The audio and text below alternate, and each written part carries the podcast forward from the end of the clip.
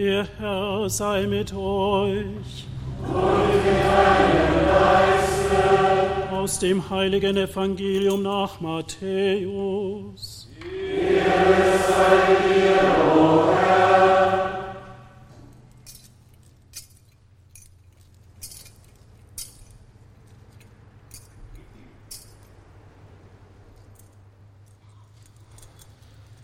In jener Zeit, als Jesus die vielen Menschen sah, hatte er Mitleid mit ihnen, denn sie waren müde und erschöpft wie Schafe, die keinen Hirten haben. Da sagte er zu seinen Jüngern, die Ernte ist groß, aber es gibt nur wenig Arbeiter. Bittet also den Herrn der Ernte, Arbeiter für seine Ernte auszusenden. Dann rief er seine zwölf Jünger zu sich und gab ihnen die Vollmacht, die unreinen Geister auszutreiben und alle Krankheiten und Leiden zu heilen. Die Namen der zwölf Apostel sind an erster Stelle Simon, genannt Petrus, und sein Bruder Andreas, dann Jakobus, der Sohn des Zebedäus, und sein Bruder Johannes, Philippus und Bartholomäus, Thomas und Matthäus, der Zöllner, Jakobus, der Sohn des Alphaeus, und Thaddäus, Simon, Kanaanäus und Judas Iskariot, der ihn später verraten hat. Diese zwölf sandte Jesus aus und gebot ihnen, geht nicht zu den Heiden und betretet keine Stadt der Samariter, sondern geht zu den verlorenen Schafen des Hauses Israels.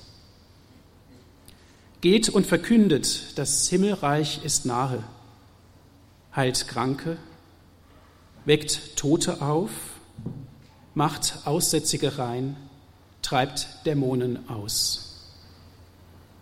Umsonst habt ihr empfangen, umsonst sollt ihr geben. Evangelium unseres Herrn Jesus Christus.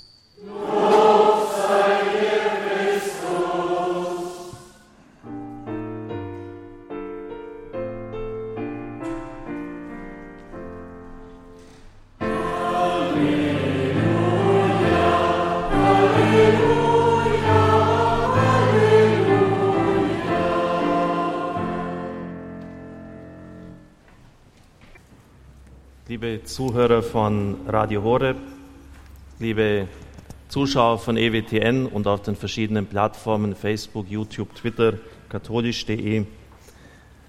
Der Präfekt des päpstlichen Hauses, Erzbischof Genswein, der im Dienst von zwei Päpsten steht, hat vor einem Jahr in einem Interview gesagt, die deutsche Kirche als Fußballmannschaft gesehen, in dieser Mannschaft hapert es im Sturm. Da wird im Mittelfeld eher Standfußball gespielt. Man schiebt sich die Bälle gegenseitig zu. Es spielt, fehlt der Spielfluss, Hauptsache risikofrei. So lässt sich heute kein Spiel mehr gewinnen. Wir haben die Aussendungsrede des Herrn gehört. Ich sende euch wie Schafe unter die Wölfe. Das war heute nicht dran, aber ist unmittelbar zuvor. Menschenherzen, die zu Wolfsherzen werden, ist das risikofrei. Sendet ihr euch wie Schafe unter die Wölfe. Die können dort eigentlich nur sterben. Ich frage noch einmal, kein Geld, keine Vorratstasche, keine Schuhe, wovon sollen die Leute leben? Ist das risikofreier Einsatz? Oder denken wir an den heiligen Antonius von Padua, aus dessen Leben sich viele Beispiele für den Einsatz für die Menschen heranziehen lassen könnten. Er ist zu dem Tyrannen von Verona gegangen, der die Menschen grausam foltern und umbringen ließ aus den kleinsten Motiven heraus.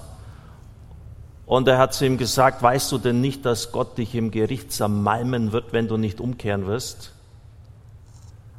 Und der Diktator ist vor ihm in die Knie gegangen und tatsächlich sein Leben geändert. Zum dritten Mal ist das risikofrei. Geht das so einfach im Spaziergang? Aber vielleicht müssen wir zunächst einmal grundsätzlicher fragen, stimmt eigentlich diese Analyse von Erzbischof Genswein? Die deutschen Bischöfe waren beim Papst beim sogenannten Ad limina-Besuch, das müssen sie alle fünf Jahre tun, und dort Rechenschaft ablegen über die Führung ihrer Diözesen. Das letzte Mal war im November vorletzten Jahres. Der Papst hat zunächst alles aufgezählt, was gut läuft in unserem Land, ist dann aber auch auf Defizite eingegangen.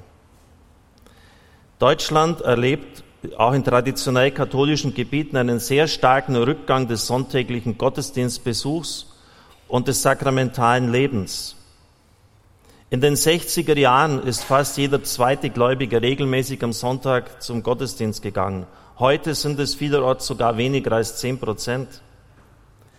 Die Sakramente werden immer weniger in Anspruch genommen. Die Beichte ist vielfach ganz geschwunden. Immer weniger Katholiken lassen sich firmen oder gehen das Sakrament der Ehe ein. Die Zahl der Berufungen für den Dienst des Priesters und das gottgeweihte Leben haben drastisch abgenommen. Genauer formuliert, einen historischen Tiefstand. Seit Statistiken gibt, hatten wir noch nie so wenig Gottesdienstbesucher und Priesterberufungen.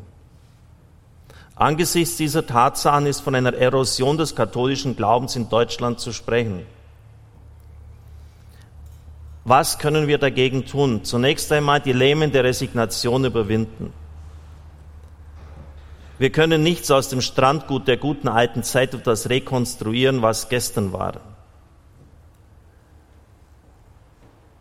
Und dann geht er auf das Beispiel von Ehrenamtlichen ein, gemeint sind Priska und Aquila, von denen der Apostelgeschichte berichtet wird und die wesentlich die Türen für Europa hin aufgestoßen haben, die am Anfang standen bei der Evangelisation auf dem europäischen Kontinent. Das Beispiel dieser Ehrenamtlichen mag uns zu denken geben angesichts einer Tendenz zu fortschreitender Institutionalisierung eurer Kirche. Ihr schafft immer neue Strukturen, für die eigentlich die Gläubigen fehlen. Das führt dazu, dass ihr euer Vertrauen auf die Verwaltung setzt, auf den perfekten Apparat.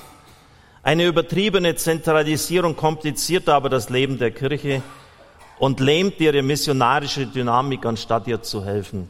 Im Grunde genommen hat Erzbischof Genswein nichts anderes gesagt. Er hat also recht mit seiner Analyse. Eine Kirche, die gelähmt wird durch einen mächtigen Apparat, viele wichtigen Dinge werden gar nicht mehr wahrgenommen. Und dann kommt eine Lehrstunde für die Kirche Deutschlands, was zu tun ist. Und da merkt man wirklich, wie die Leidenschaft des Papstes hier am Werk ist, wie er da formuliert. Die Kirche ist kein geschlossenes System. Und sie kreist auch nicht ständig um die gleichen Fragen und Rätsel. Die Kirche ist lebendig. Sie stellt den Menschen vor Ort die Hilfe in Aussicht. Sie versetzt in Unruhe und sie regt an. Sie hat ein Gesicht, die Kirche, und dieses Gesicht ist nicht starr. Die Kirche ist ein Leib, der sich bewegt, er hat Emotionen, er wächst, er hat Empfindungen. Und dieser Leib gehört Jesus Christus. Ja, warum betont er denn die Lebendigkeit dieses Leibes so, wenn das selbstverständlich wäre? Weil dieser Leib der Kirche für ihn wie erstarrt ist. Das Gebot der Stunde ist pastorale Neuausrichtung. Alle Strukturen der Kirche müssen missionarischer werden. Die gewöhnliche Seelsorge muss in allen Bereichen expansiver und offener werden. Alle in der Seelsorge tätig müssen eine ständige Haltung des Aufbruchs versetzt werden, also abrahamitisch unterwegs sein, Aufbruch und nicht, nicht sitzen bleiben. Und so die positive Antwort all derer begünstigen, denen Jesus seine Freundschaft anbietet.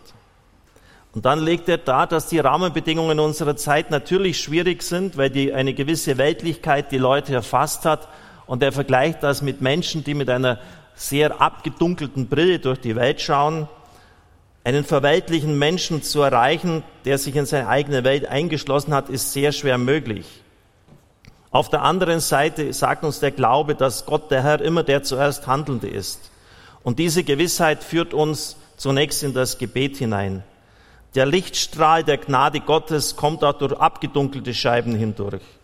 Wir müssen bei den Menschen sein mit der Glut derer, die als Erste das Evangelium in sich aufgenommen haben. Also in uns muss eine Glut, ein Feuer da sein.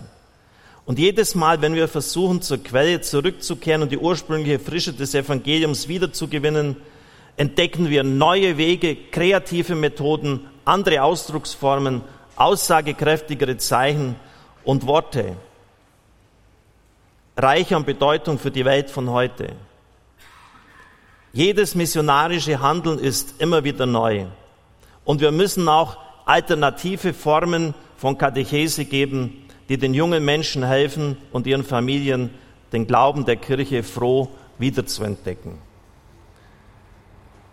Liebe Brüder und Schwestern im Herrn, das ist wirklich das, was der Papst unserer Kirche ins Stammbuch geschrieben hat, was wir zu tun haben.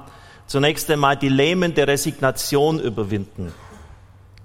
Schon Petrus Faber hat im 16. Jahrhundert das vermerkt, dass wir, nach der Messe hat er darüber nachgedacht, dass wir auf keinen Fall den Worten jenes Geistes beipflichten dürfen, der alles für immerfort unmöglich erklärt und immerfort Schwierigkeiten aufzeigt. Wir müssen vielmehr den Worten und Anregungen des anderen Geistes Gehör schenken, also des Heiligen Geistes, der die Dinge als möglich darstellt und Mut macht. Also nicht immer in die Dunkelheit hineinstarren, alles ist so schlimm, so schwierig und, und da werden von einem Pfarrverband sieben von neun Kirchen geschlossen, Schlüssel rum, aus dem Schloss heraus und damit war's, ist die Sache beendet. Dann das Gebet, das haben wir auch gestern gehört, wie wichtig es ist, dass wir von dort her Kraft und Orientierung bekommen, weil wir sonst selber auch diese Weltlichkeit in uns aufnehmen. Und vor allem müssen wir wieder expansiver werden, offener werden, risikobereiter. Und wie das geht, das können wir aus dem Leben der Heiligen ersehen. Und wenn wir genau hinschauen, dann ist die Krise der Zeit und der Kirche bei ihm genauso wie bei uns gewesen. Die Kirche war auf dem Zenit ihrer Macht. Nie mehr war sie so mächtig wie unter Innozenz III. Sein Widersacher, der deutsche Kaiser Friedrich Barbarossa, war bei einem Kreuzzug im Heiligen Land ertrunken. Er hat dann mit Hilfe der deutschen Fürsten dafür gesorgt, dass das erbliche Papsttum abgeschafft worden ist. Fortan konnte im Deutschen Reich nur mehr jemand Kaiser werden, der dem Papst genehm war und ihm die meisten Zugeständnisse machte. Im Osten sind weite Gebiete des Heiligen Landes an Saladin, den muslimischen Fürsten, verloren gegangen. Also rief er zu einem Kreuzzug auf. Man sah, dass kein Durchkommen, kein Weiterkommen möglich war. Deshalb haben die Venezianer im Zeichen des Kreuzes sich eines lästigen Konkurrenten im Osten entledigt. Sie haben Byzanz gestürmt, ein Trauma, das bis heute nachwirkt. Christen haben Christen überfallen, geplündert und wirklich restlos alles dann in den Boden gefahren. Im Westen sind die sogenannten einfachen Brüder aufgestanden gegen hab- und besitzgierige Kleriker und haben die Glaubensartikel für abgeschafft erklärt. Auch das Priest, besondere Priestertum. Unter dem Druck ihrer fanatischen Führer haben sie sich komplett von der Kirche gelöst und zum ersten Mal in der Geschichte loderten Scheiterhaufen. Zum ersten Mal wurden Ketzer verbrannt. Gewalt im Osten, Gewalt im Westen, das war die einzige Antwort, zu der die Kirche damals fähig war. Und dann brauchen wir uns doch nicht wundern, dass der Herr vom Kreuz herunter von San Damiano hier eine ähnliche Darstellung, oder es ist ja so eines, das, dieses Kreuz nachgebildet, dass der zu ihm sagt, Franziskus, geh hin und stell diese Kirche, die wie du siehst, ganz zerfallen ist, wieder her, ganz zerfallen. Äußerlich auf der Macht, innerlich verrottet, kaputt. Und es ist ja seine Kirche, hat aber auch nicht gesagt, mach deinen Laden rechts oder links außen auf. Es ist diese eine Kirche, stellt diese Kirche wieder her. Und die Franziskaner haben das, möchte ich fast sagen, im Alleingang besorgt. Antonius ist es gelungen, im Westen die Feuer niederzutreten.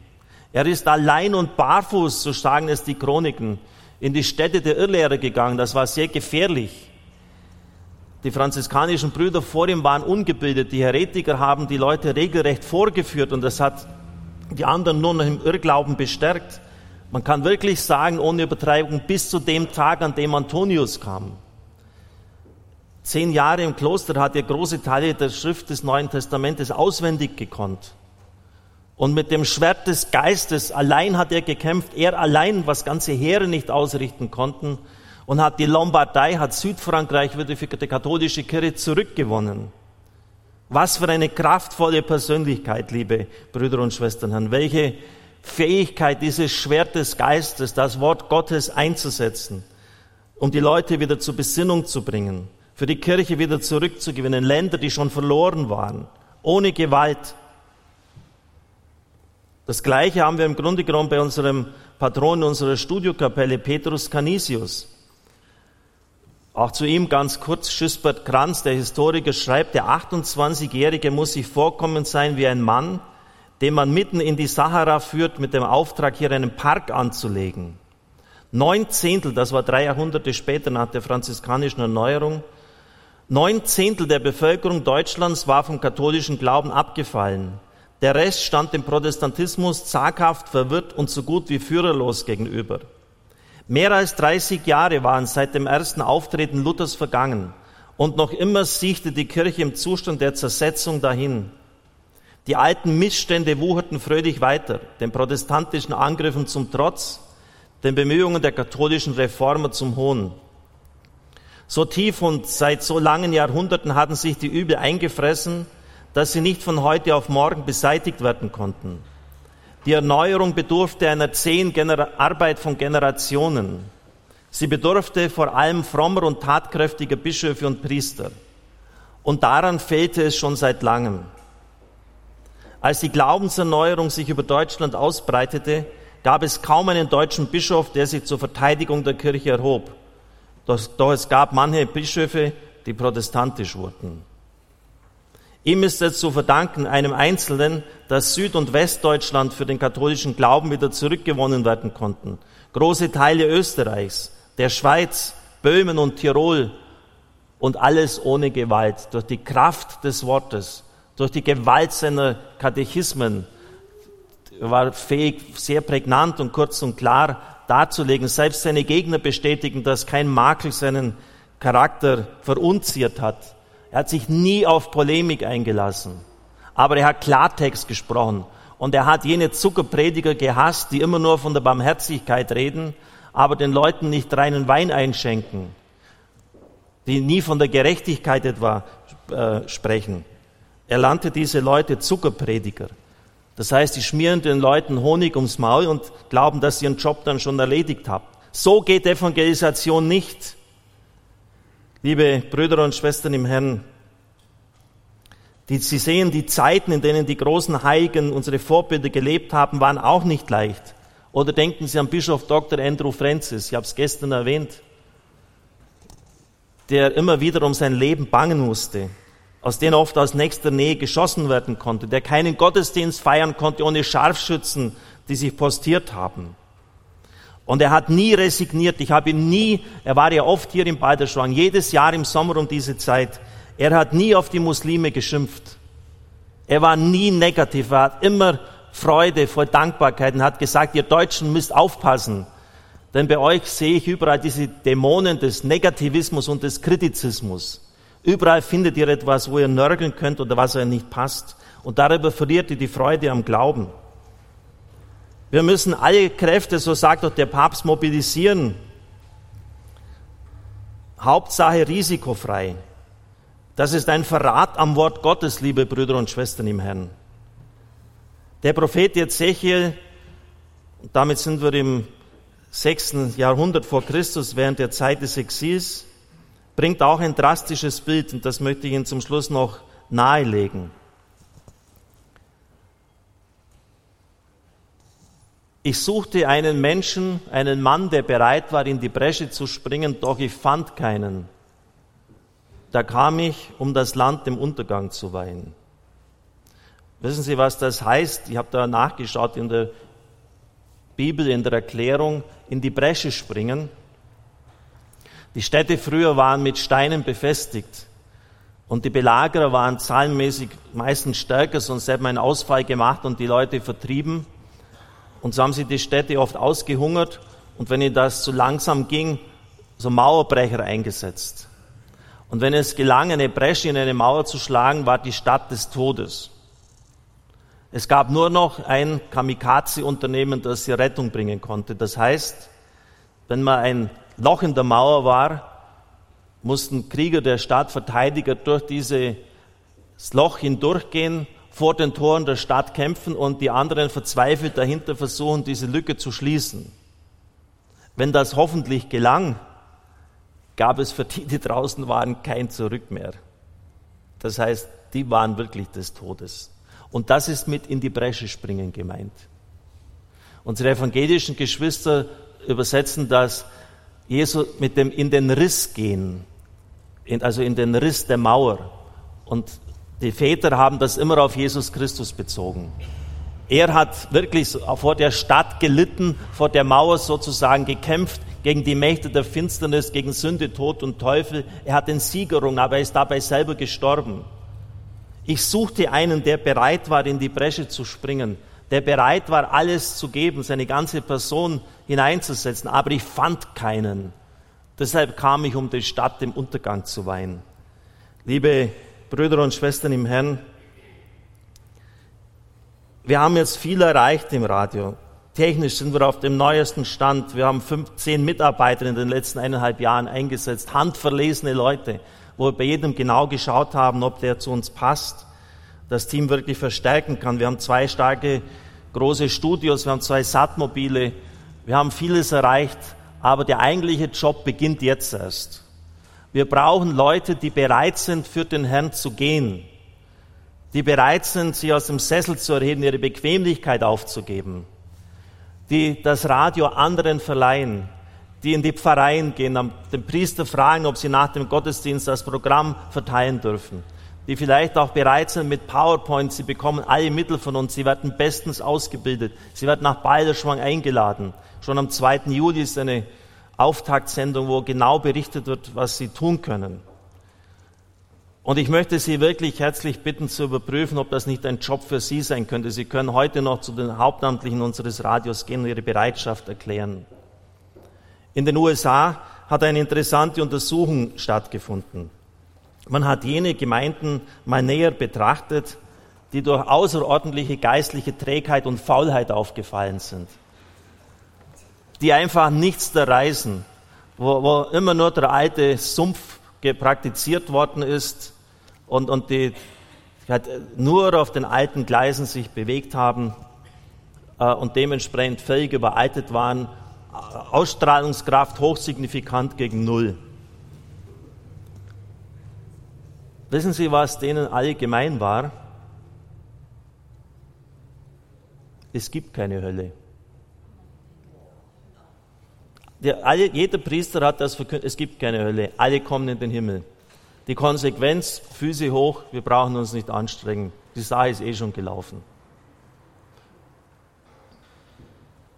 Die Mutter Gottes in Fatima hat den Kindern neun, sieben, zehn Jahren gezeigt, dass die Hölle existiert. Und im Evangelium spricht der Herr oft davon. Oh, heute haben wir es zweimal gehört, treibt Dämonen aus. Und wenn manche sagen, die Hölle ist leer, dann sage ich, das kann nicht sein. Weil einer ist sicher drin und das ist der Teufel die existiert. Und es ist real, dass das Leben eines Menschen verfehlt sein kann. Und Gott wird niemand am Ende der Zeit in seine Gemeinschaft zwingen, der es absolut nicht will. Und das ist die Hölle. Weil der Mensch auf die Erfüllung in Gott angelegt ist. Und wenn Leute diese Idee haben, es ist eh schon alles gelaufen, brauchen wir eh nicht anstrengen, dann tun sie auch nichts. Liebe Brüder und Schwestern im Herrn, die deutsche Kirche als Fußballmannschaft gesehen. Es hapert im Sturm, es wird Standfußball gespielt, Spielfluss kommt nicht zustande. Das erinnert mich an die deutsche Mannschaft, an die deutsche Nationalmannschaft als millionenschwere Kicker. Ich glaube, das war so vor, vor diesem Sommertraum, vor diesem Sommermärchen mit Klinsmann, so vier, fünf Jahre zuvor. Lustlos den Ball hin und her geschoben haben. Das war keine Ehre für die damals in der Nationalmannschaft zu spielen und man hat sich abgequält für einen Sieg über die Färöerinseln. Und ich sage Ihnen eins, damals habe ich das Interesse am deutschen Fußball verloren. Mittlerweile ist wieder zurückgekehrt. Und ich sage Ihnen eins, beenden wir diese Standfußball der deutschen Kirche. Sie und ich und zwar heute und nicht erst morgen. Amen.